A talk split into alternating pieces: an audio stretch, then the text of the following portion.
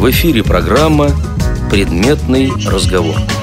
Вопросы, обсуждения, комментарии.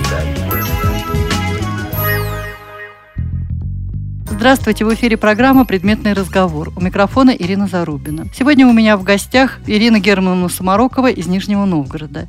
Ирина Германовна, ваши регалии так велики, что, пожалуйста, представьтесь сами. Здравствуйте. Я доцент кафедры физической культуры и адаптивных технологий филиала Сочинского университета туризма и курортного дела в городе Нижний Новгород. И еще я директор Центра помощи незрячим детям Нижегородской региональной общественной организации родители детей инвалидов по зрению «Перспектива». Но сегодня разговор как раз и будет о деятельности вашего центра. Но прежде чем перейдем к непосредственной теме нашего разговора, немного расскажите о себе. Я с детства имею плохое зрение, училась в Нижегородской областной школе-интернате для слепых и слабовидящих детей. Проучилась в ней 10 лет. И последний свой год я училась в московском интернате номер один. В общем-то, считаюсь выпускницей этой школы.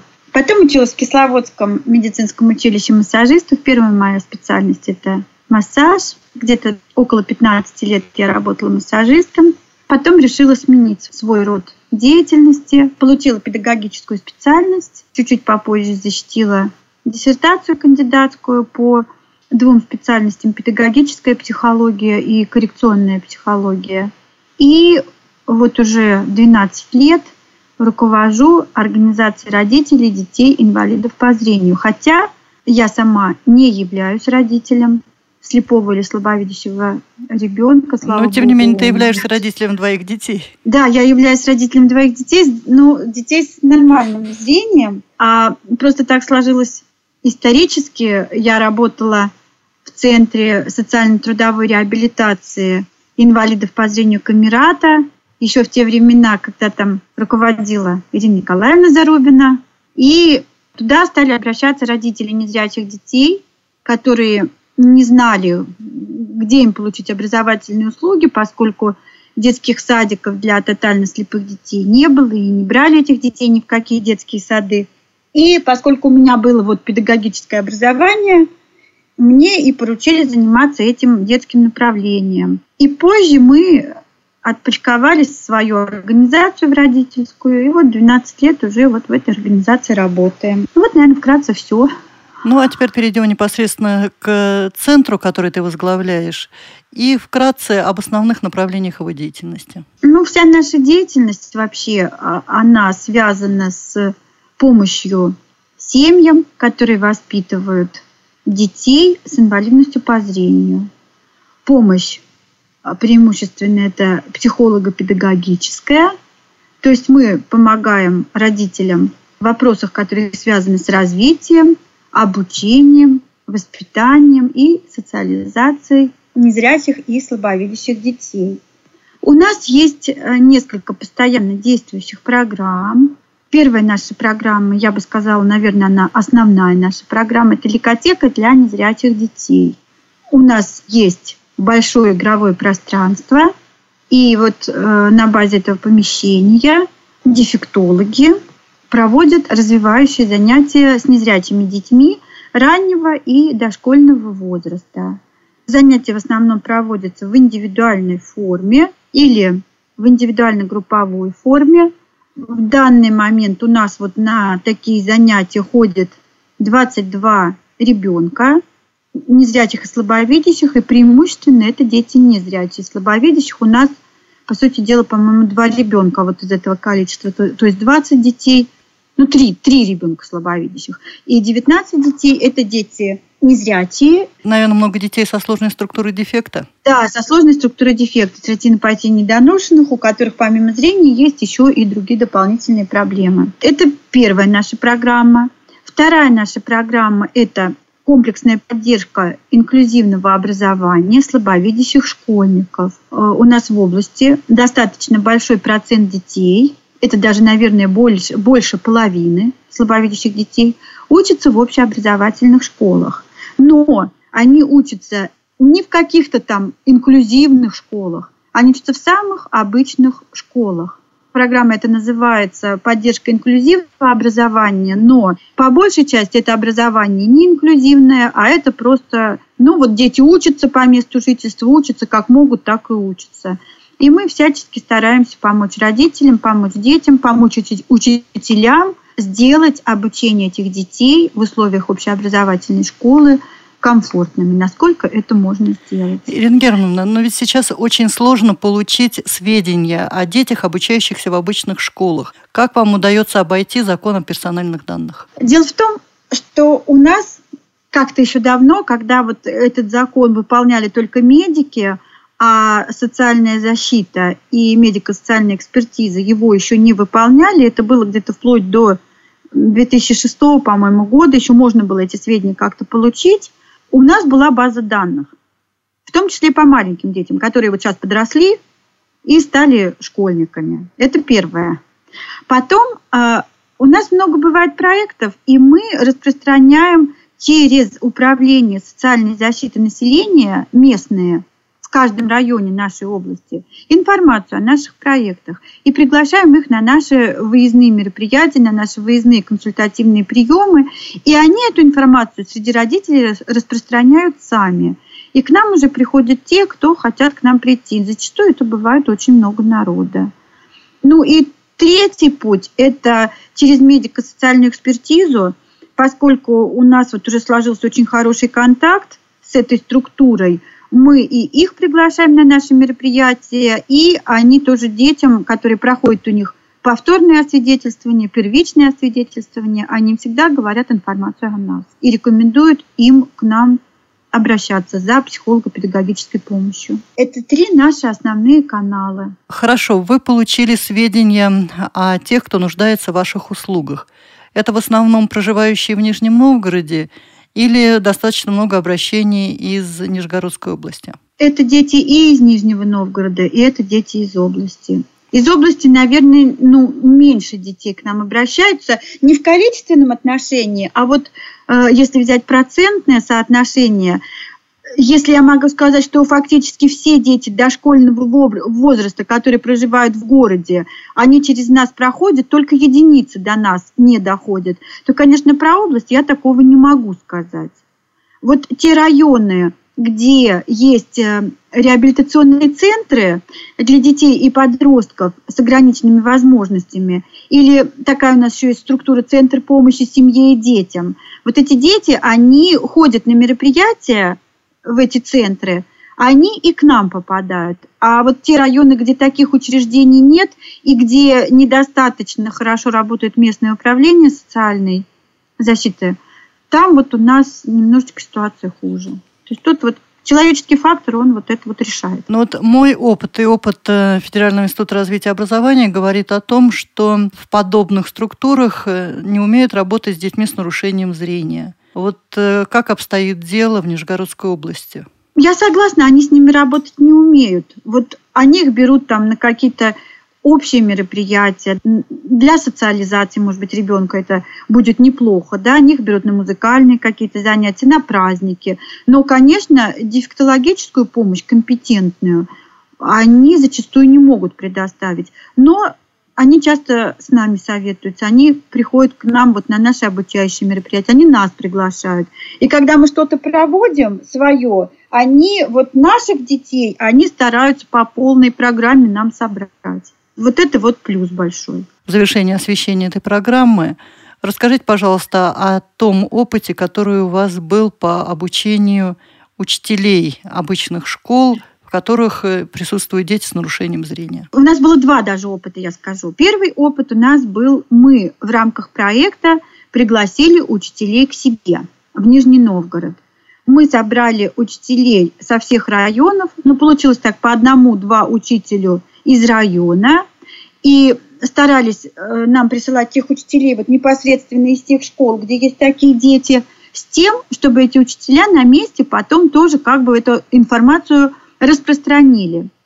Но мы так поняли, что это был не очень эффективный опыт, потому что кто-то распространил, кто-то не распространил, кто-то приехал и все забыл. И второй год, когда у нас был подобный проект, мы пошли по другому пути. Мы, когда проводили выездное мероприятие, мы заранее э, обговаривали это с Министерством образования, с нашим, и планировали семинары для учителей. И мы приглашали уже из каждой школы фактически, где есть слабовидящий ребенок. Причем э, Министерство образования, они давали командировку этому учителю, то есть он с сохранением зарплаты на один день, вот на этот обучающий семинар, он приезжал, и мы проводили вот этот семинар, и у нас были те люди, которые непосредственно работают с этими э, слабовидящими детьми. И получилось так, вот мы весь, всю нашу область, она у нас достаточно большая, мы ее разбили на 8 таких участков, и в каждом из восьми участков, вот это, ну, как это, соседние районы, вот мы провели такой выездной семинар. И, по сути дела, вот за этих восемь семинаров мы охватили все школы, где учатся слабовидящие дети. Это было большое очень дело, потому что мы поняли, что вот э, в районах очень часто, кроме очков, слабовидящие дети никаких вообще технических средств не используют. Ну, еще лупы они знают, но что есть электронные увеличивающие устройства для чтения, они об этом вообще не знают. О том, что можно компьютер использовать для увеличения изображения, они тоже это никогда не пробовали. О том, что есть какие-то монокуляры или бинокли для того, чтобы видеть с доски, они тоже это никогда не, не, не слышали, не пытались. Про говорящие книги тоже. То есть вот даже вот это была большая польза. Да?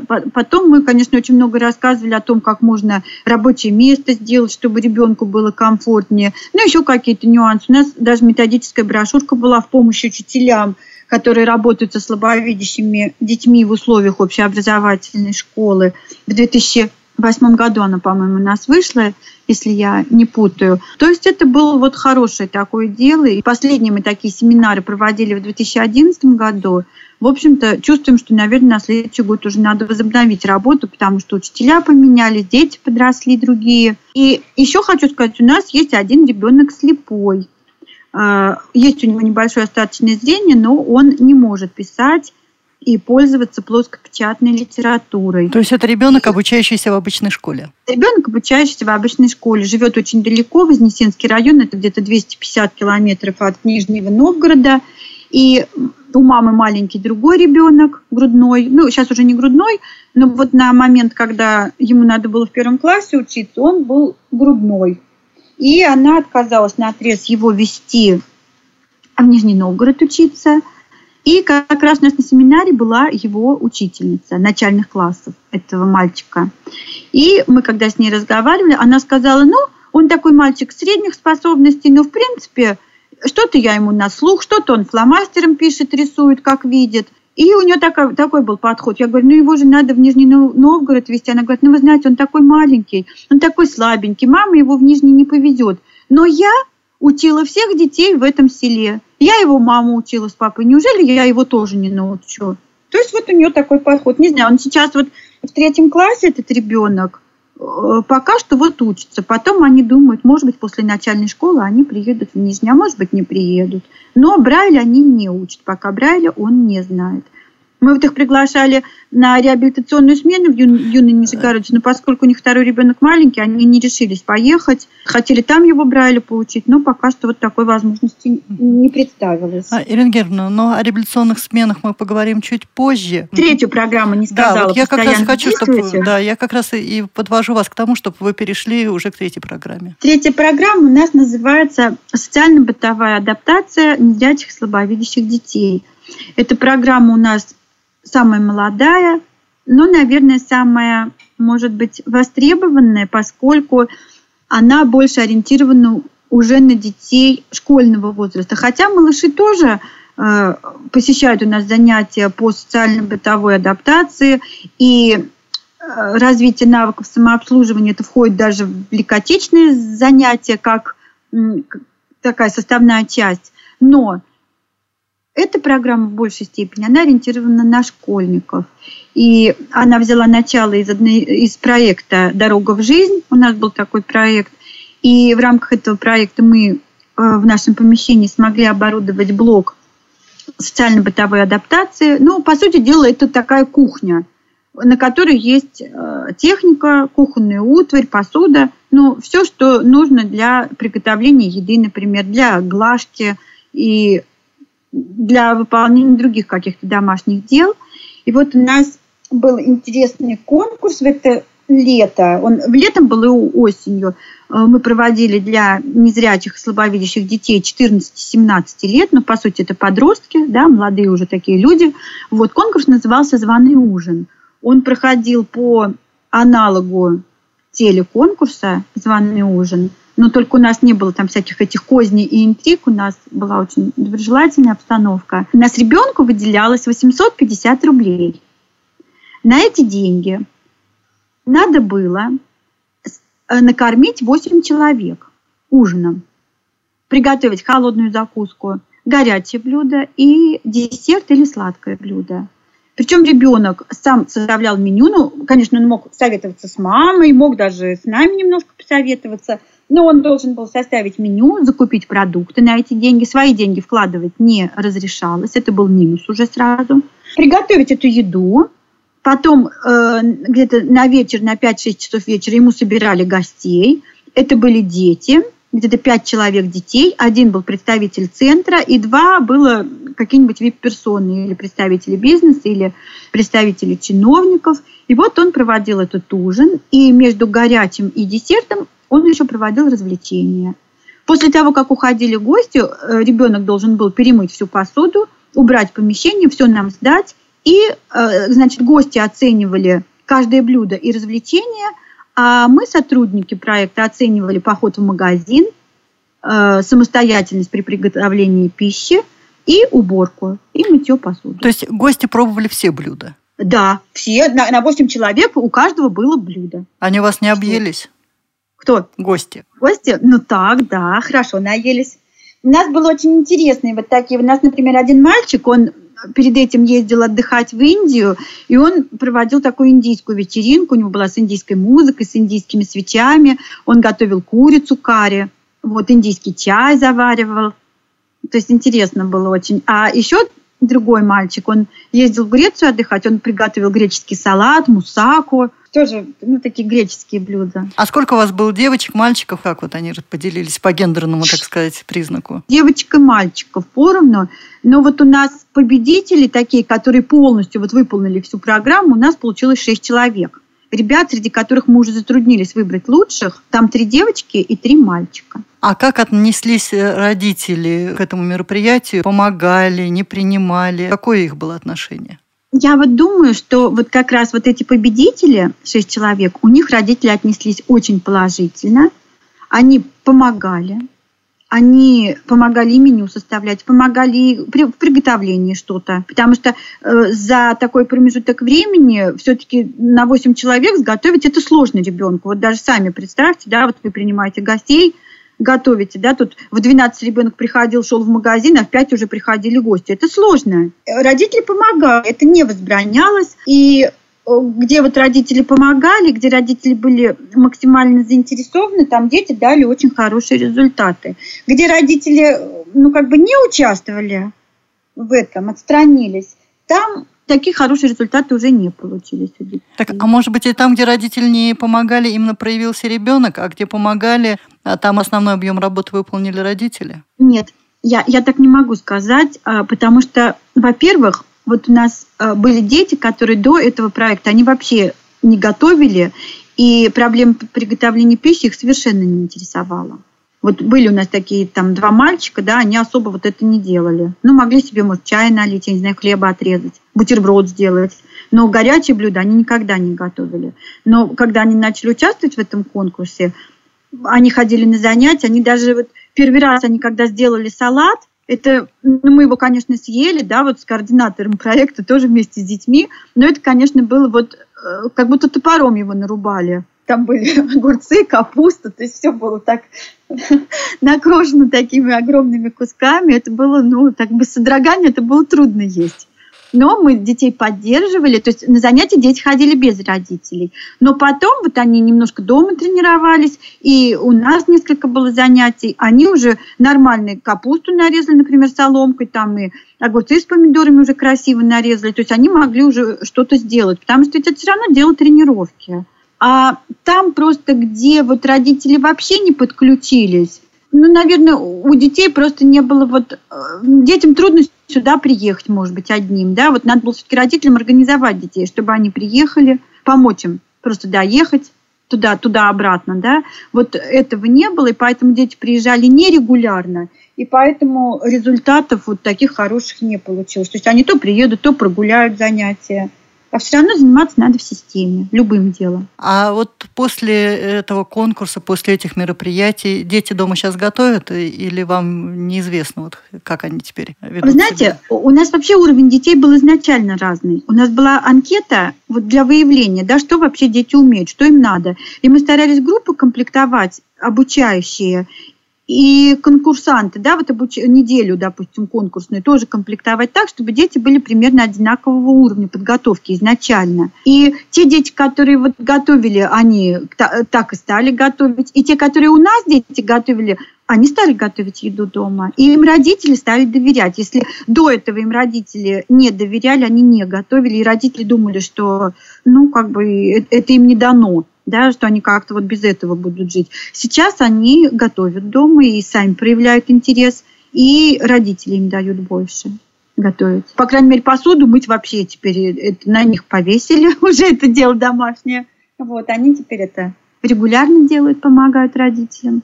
В магазины ходить, кстати, тоже, потому что раньше не ходили некоторые дети вообще вот впервые в жизни покупали продукты. Так что это большой был шаг такой. И самое главное, понимаете, еще вот я думаю, что у старшеклассников интерес вот именно к этой стороне жизни, потому что э, что греха таить, сейчас дети в основном интернет, контакт, а так вот сходить в магазин, приготовить еду, это мало кому интересно.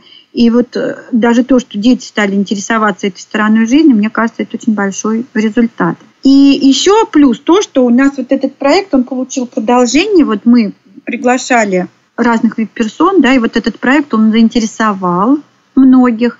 И у нас э, несколько предприятий приняли решение участвовать вот в этой программе на разных условиях. Вот, например, одна фирма КПМГ, они нам предложили э, два раза в месяц проводить их силами, их волонтерами кулинарные мастер-классы для детей. То есть мы заранее обсуждаем, например, сегодня мы будем возьмем детей там 10-12 лет, будем с ними там печь пирожки с картошкой. Ну, я просто так условно говорю. И вот мы набираем группу, там 5 детей мы договорились. Они приходят, эти два там кули, кулинара, и вместе они пекут эти пирожки, они им что-то показывают, учат. Мы при этом присутствуем, помогаем. Вот. И потом это все коллективно поглощаем. То есть вот такие вот у нас будут два раза в месяц с ними мастер-класс. Причем все расходы они будут брать на себя, вот продуктовые, какой-то инвентарь, если надо будет подкупить. То есть я считаю, что это очень, очень хорошее получилось подспорье. И я думаю, что это будет у нас не единственные люди, которые вот нам захотели помочь в этом. Мы рассмотрели основные направления деятельности вашего центра. Теперь сделаем маленькую паузу и после отбивочки вернемся опять в студию Радио ВОЗ. Радио ВОЗ. Наш адрес в интернете www.radiovoz.ru Звоните нам по телефону 8 499 943 3601 на skype radio.voz Пишите радио собака радиовоз.ру Радио ВОЗ. Мы работаем для вас. Напоминаю, что сегодня в гостях программы «Предметный разговор» Ирина Германовна Самарокова из Нижнего Новгорода. Вы очень хорошо рассказали об основных направлениях деятельности вашего центра. Какие у вас специалисты, кого вы привлекаете для конкретных проектов? Ну, начну с себя. Руководитель центра. Не буду уж так себя в последнюю очередь. То забуду. Потом у нас есть э, такая персона. Это офис-менеджер-координатор социальных программ. Я ее так называю. Это человек, который э, всегда в курсе того, что происходит, и она участвует абсолютно во всех мероприятиях, во всех делах и по хозяйству, и по офису. То есть вот так, такая большая моя помощница. Она, кстати, тоже инвалид по зрению, слабовидящая. Потом... Так, так, а как зовут вашу помощницу? А можно сказать, да? Зовут можно. ее Михайлова Наталья Леонидовна. Вот. Она выпускница Нижегородской школы для э, слабовидящих детей, а потом она доучивалась тоже в Нижегородской для слепых и слабовидящих. Вот. Еще у нас есть два дефектолога. Два дефектолога, которые работают на ликотеке, проводят э, занятия с детьми. Это Венедиктова Марина Васильевна. Основное место работы у нее школа-интернат для слепых детей. Она работает педагогом по пространственной ориентировке. И второй педагог – это Куклина Вера Петровна. Ее основное место работы – школа-интернат для слабовидящих детей. Она работает там педагогом-дефектологом. А Марина Васильевна, я могу сказать, что это один из лучших педагогов ориентировки а, в пространстве э, вообще в России – и я думаю, Ирина Германовна, вы со мной согласитесь. Конечно, я вообще считаю, это большое везение, что она у нас работает в центре. Это очень, очень прям счастливое такое стечение обстоятельств. Ну хорошо, продолжим знакомство с вашими Еще у нас работает э, сейчас специалист по музыкальному развитию, музыкальный работник. Она тоже проводит индивидуальные, индивидуально-групповые занятия с детьми.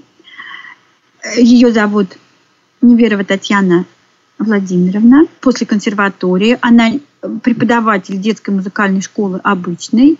И к тому же она концертирующий музыкант-исполнитель. Она играет на аккордеоне, на баяне и на струнных инструментах народных.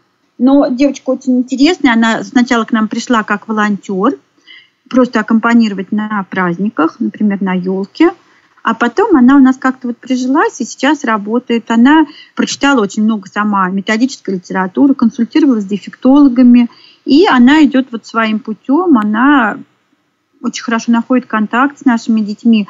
К ней в основном ходят дети э, с комплексным дефектом, которые незрячие, и плюс еще, допустим, или не говорящие дети, или незрячие дети с нарушением интеллекта.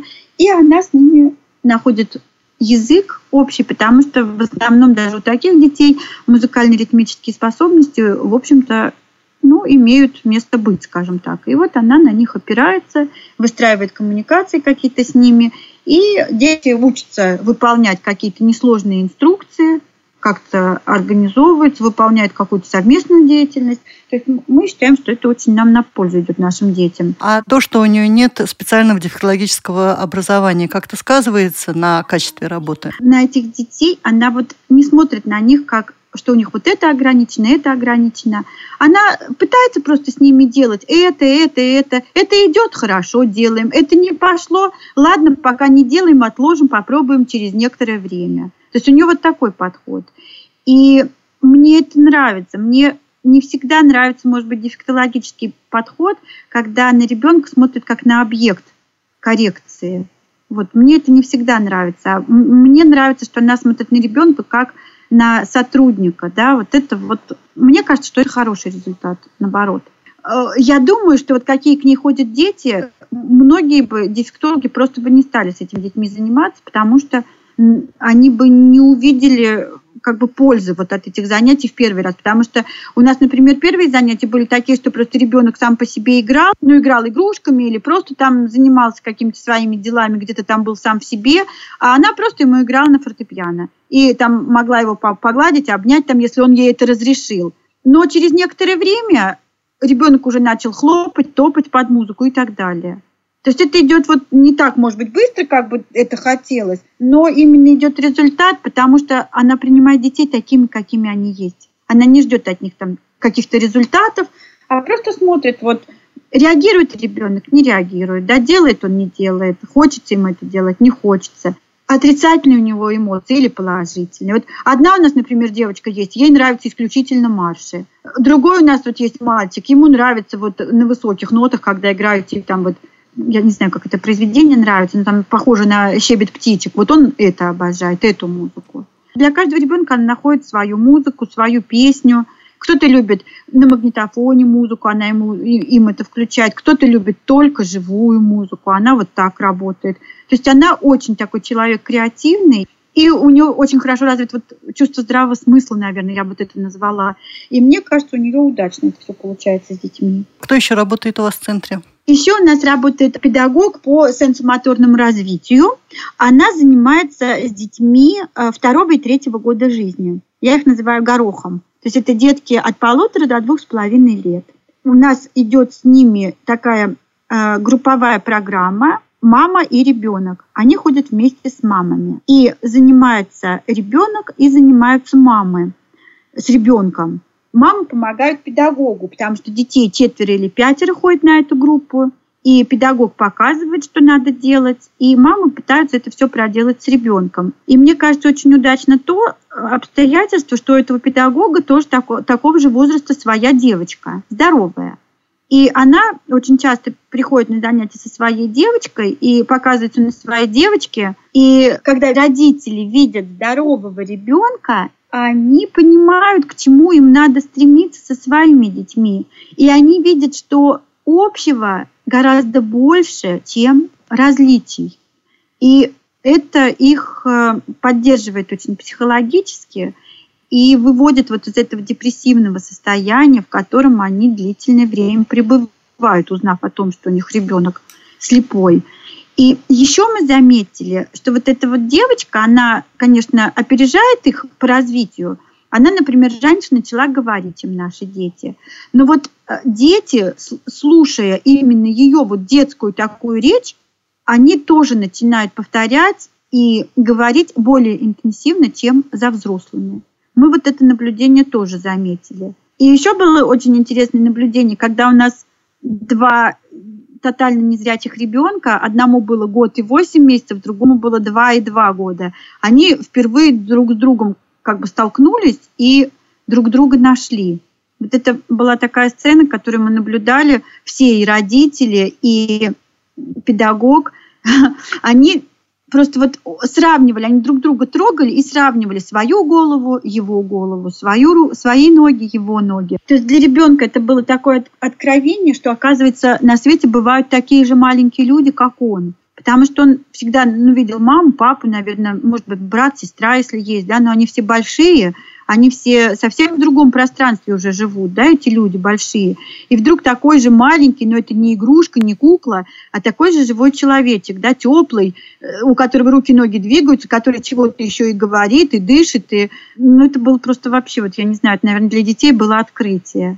Так что мы считаем, что это вот занятия, они очень родителям много дают, потому что родители, они дружатся между собой, они и вне центра друг с другом общаются. И дети тоже пытаются общаться. Да, у них нет совместной деятельности, но я всегда говорю и родителям, и педагогам, для того, чтобы дети играли вместе, они должны какое-то время играть просто рядом. Это и зрячие дети так делают. Они сначала играют рядом друг с другом, а потом уже играют друг с другом непосредственно. А у слепых детей у нас, получается, вот эта стадия рядом, она вообще выпускается. Но у многих родителей просто и нет возможности создать такие условия. Да, это я согласна. Но вот когда такие возможности есть, надо ими обязательно пользоваться, чтобы они слышали друг друга, чтобы они трогали друг друга. Может быть, даже игрушки друг у друга отнимали, какие-то интересно звучащие. Это тоже бывает. Но это тоже должно быть, потому что это тоже опыт. Те темы, которые мы сегодня затронули, мы осветим при следующих встречах с вами. А сейчас я настойчиво возвращаю вас к вашему коллективу. К нашему коллективу.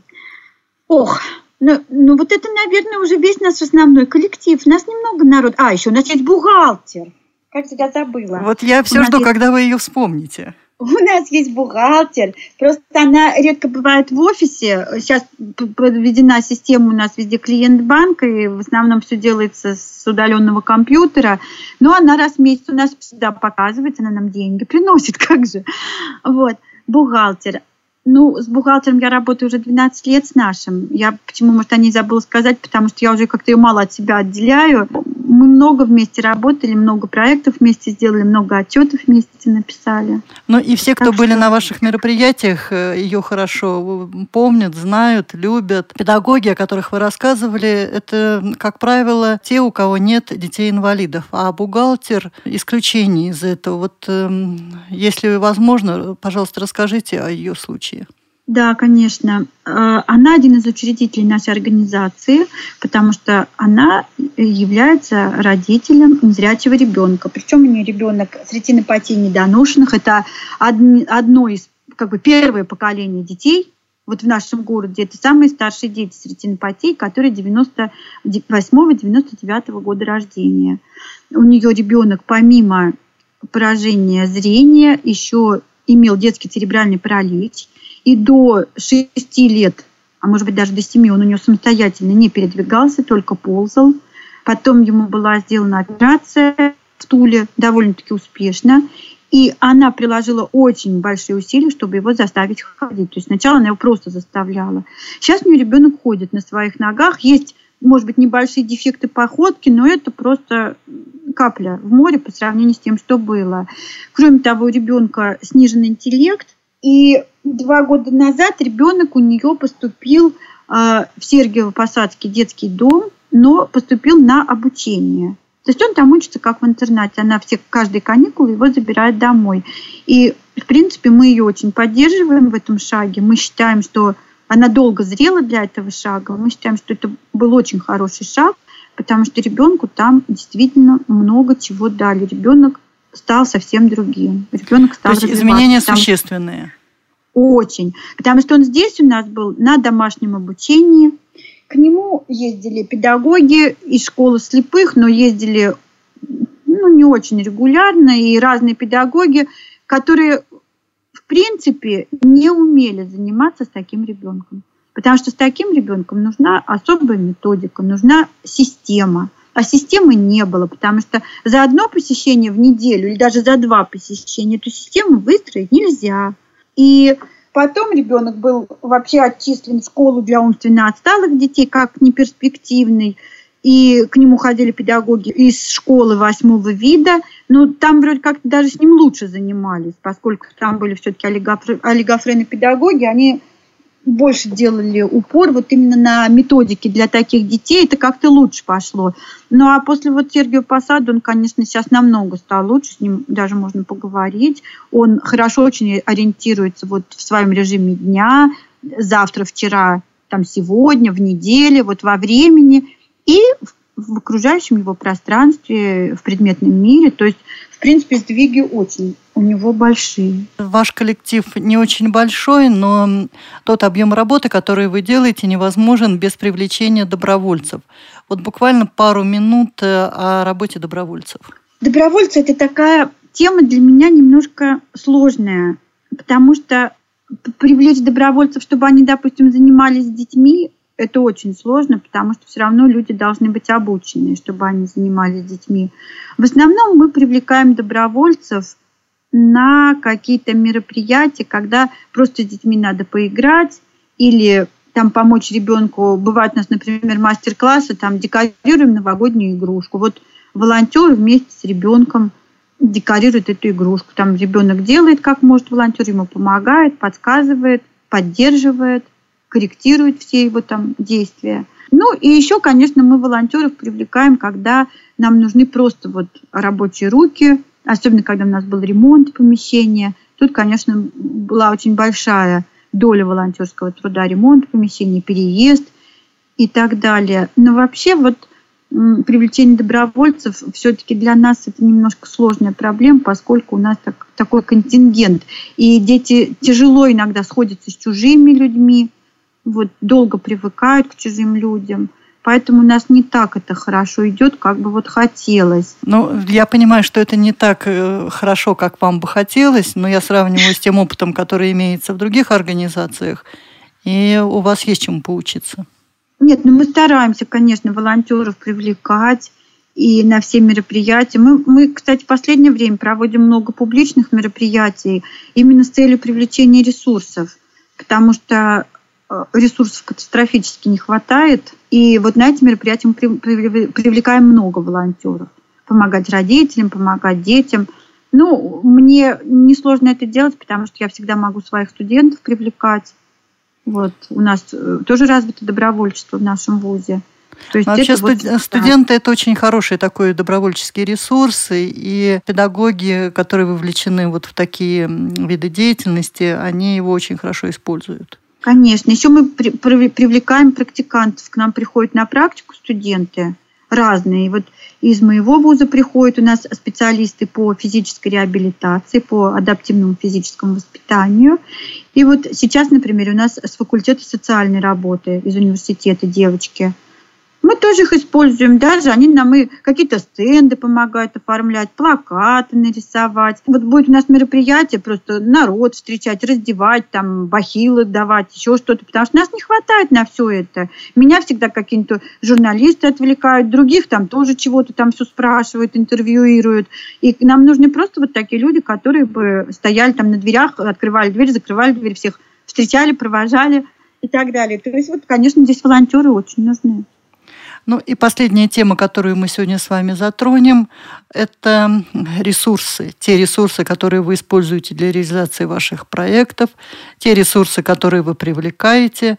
К сожалению, осталось у нас не так много времени для освещения этой темы. Наверное, мы вернемся к ней в следующих передачах. Основные источники – это средства на реализацию каких-нибудь социально значимых проектов – которые получаем мы в грантовых конкурсах на общих основаниях, участвуя в грантовых конкурсах. Второй источник – это благотворительные пожертвования. У нас сейчас есть э, небольшой, очень большой, хотелось бы гораздо больше, круг жертвователей, которые жертвуют на конкретные программы, например, вот на музыкальные занятия, на занятия по сенсомоторному развитию для маленьких детей, на социально-бытовую адаптацию. То есть чисто вот э, человек, например, или какое-то предприятие говорит, мы хотим вот давать вам, допустим, 10 тысяч мы в месяц вот на эту программу. Все, вот такое вот у нас еще есть. И последнее, наверное, это вот проведение благотворительных мероприятий и акций. Мы сейчас стараемся много этого всего проводить. Что-то лучше удается, что-то хуже. Вот последний раз у нас был осенний праздник э, детско-родительский. Мы вообще проводили благотворительную лотерею. Продавали лотерейные билетики по 70 рублей. И выигрыши у нас были самые разные. И канцелярские товары были, которые нам тоже дали в качестве благотворительной помощи, и какие-то рукотворные вещи, которые для нас сделали волонтеры. Но, тем не менее, разыграли. Да, мы немного, но тысячи две мы набрали, тоже деньги. Хватит, например, за воду заплатить, там еще за что-то, потому что коммунальные у нас услуги большие очень. У вас большое помещение? Ну, достаточно, да. У нас помещение 156 квадратных метров. А за счет каких средств вы его оплачиваете? Ну, аренда у нас безвозмездная. Это безвозмездное пользование. Это нам администрация города предоставила. А коммунальные услуги мы платим за счет привлеченных средств вот, или за счет благотворительных мероприятий, которые мы проводим сборы, или иногда удается, если это разрешено, в какие-то проекты включать частичную оплату коммунальных услуг. Ну, там, конечно, тоже небольшая доля получается, но хоть что-то. Один из э, успешных ваших проектов – это проведение реабилитационных смен. Немного расскажите об этом проекте и о тех ресурсах, которые помогли вам его реализовать. У нас на базе Министерства социальной политики есть такой реабилитационный лагерь «Юный Нижегородец». Туда ездят разные дети-инвалиды. И первые, наверное, мы из всех э, НКО выступили с, с инициативой проведения профильных реабилитационных смен. То есть вот э, на каждый район дается квота на смену, и мы попросили, чтобы в эту квоту послали нам детей только незрячих и слабовидящих. Но слушателям Радиовоз я поясню, что такие ресурсы есть практически в каждом регионе, и такие лагеря есть почти во всех субъектах федерации. То есть вот этот опыт может быть использован э, ну, теми, кто посчитает возможным для себя в него ввязаться. Вот, и получается как, что мы набираем детей, наш контингент, нам в последнее время где-то у нас получается где-то порядка 20 семей, мы берем, как-то стараемся тематически делать подбор, либо это инклюзивные школьники, либо это дети дошкольного возраста, либо это э, дети школьного, может быть, возраста. То есть это зависит от того, какой, какой у нас идет, может быть, проект, как, какая нам нужна смена по содержанию. И э, путевки получают родитель плюс ребенок бесплатно от Министерства социальной политики, а мы проводим свою деятельность, то, что нам надо провести. Это очень удобно, потому что родители и дети здесь вместе проживают, у них есть проживание, питание, ну, на которые мы уже не тратимся. А свои мероприятия обучающие там, или какие угодно, там, культурные, спортивные, мы уже можем проводить. База есть, да, все есть. Вот это очень получается удобно. Вот мы таким образом, например, проводили компьютерные курсы для вот этих детей слабовидящих, которые учатся в общеобразовательных школах, в селах и в деревнях. Мы их фактически всех научили работать на компьютере, пользоваться возможностями, которые позволяют увеличивать изображение, изменять контрастность, менять разрешение экрана, то есть то, что нужно вот слабовидящим детям. И даже нескольких детей, у которых была наименьшая острота зрения, мы их научили пользоваться программой экранного доступа. Так что это был очень хороший ресурс. И вот мы каждый год такие смены проводим. Они у нас бывают разной тематики. Вот э, на следующий год, в 2014 году, поскольку мы выиграли президентский грант и будем реализовывать правозащитный проект, он называется «Правовые аспекты реабилитации и интеграции э, детей и молодежи с инвалидностью по зрению», у нас будет правозащитная смена, такая правозащитная тематика. А кроме этого проекта, э, о каких более ярких проектах вы бы еще в заключении рассказали? Мне кажется, очень хорошие у нас были проекты. Было два проекта, которые мы реализовали с фондом Серафима Саровского. Это были проекты православной тематики, которые были направлены на духовное просвещение семей, которые воспитывают незрячих и слабовидящих детей. И в рамках этих проектов нам удалось при обычной воскресной школе организовать два класса для незрячих детей. Это был класс для начальной школы и класс для старшеклассников. Дети изучали закон Божий и церковную музыку. И вот сейчас у нас эти проекты закончились, но в храме настолько полюбили наших детей, что духовник этого храма, отец Игорь Балабанов, нашел деньги на продолжение деятельности воскресной школы. И вот мы сейчас решаем вопрос со школой вот о доставке детей – для того, чтобы продолжить эти занятия. И еще было интересно очень, что изготовили тактильные иконы по нашей просьбе инвалиды-колясочники. И каждый ребенок получил комплект икон из тех детей, которые ходили в воскресную школу, а это было порядка где-то 18-20 человек, каждый ребенок получил комплект икон для домашней молитвы. И, в принципе, вот были еще изготовлены комплекты икон для обучения, чтобы дети могли познакомиться с иконографией, получить представление о том, как выглядят образы православных святых. И были еще паломнические поездки, и была у нас даже мини-православная конференция, которая была силами детей – подготовленный. И второй этап проекта мы делали совместно с саратовскими детьми. И тоже было очень интересно, когда саратовские и нижегородские дети встретились во время паломнической поездки в Дивеевском монастыре. И там у нас была совместные, совместные уже были мероприятия, совместное участие в богослужении, причащении, исповедь. То есть все прям как положено. То есть дети, они действительно приобщаются к православию, к церковным таинствам – и к духовным таким вот ценностям православным. Первые ваши проекты были профинансированы э, ну, международными фондами. А сейчас, насколько я понимаю, вы ушли от работы с международными фондами. Пострадала ли от этого ваша организация? Ну, я, наверное, вот не сказала, что мы ушли, да, может быть, правильно сказать, нас, нас ушли. Конечно, пострадали, потому что потеряли мы в финансовой стороне, мы потеряли часть средств, которые мы получали. Последний проект международный у нас был в 2010 году, это Перкинс Интернешнл. Он как раз был направлен на поддержку детей с комплексным дефектом.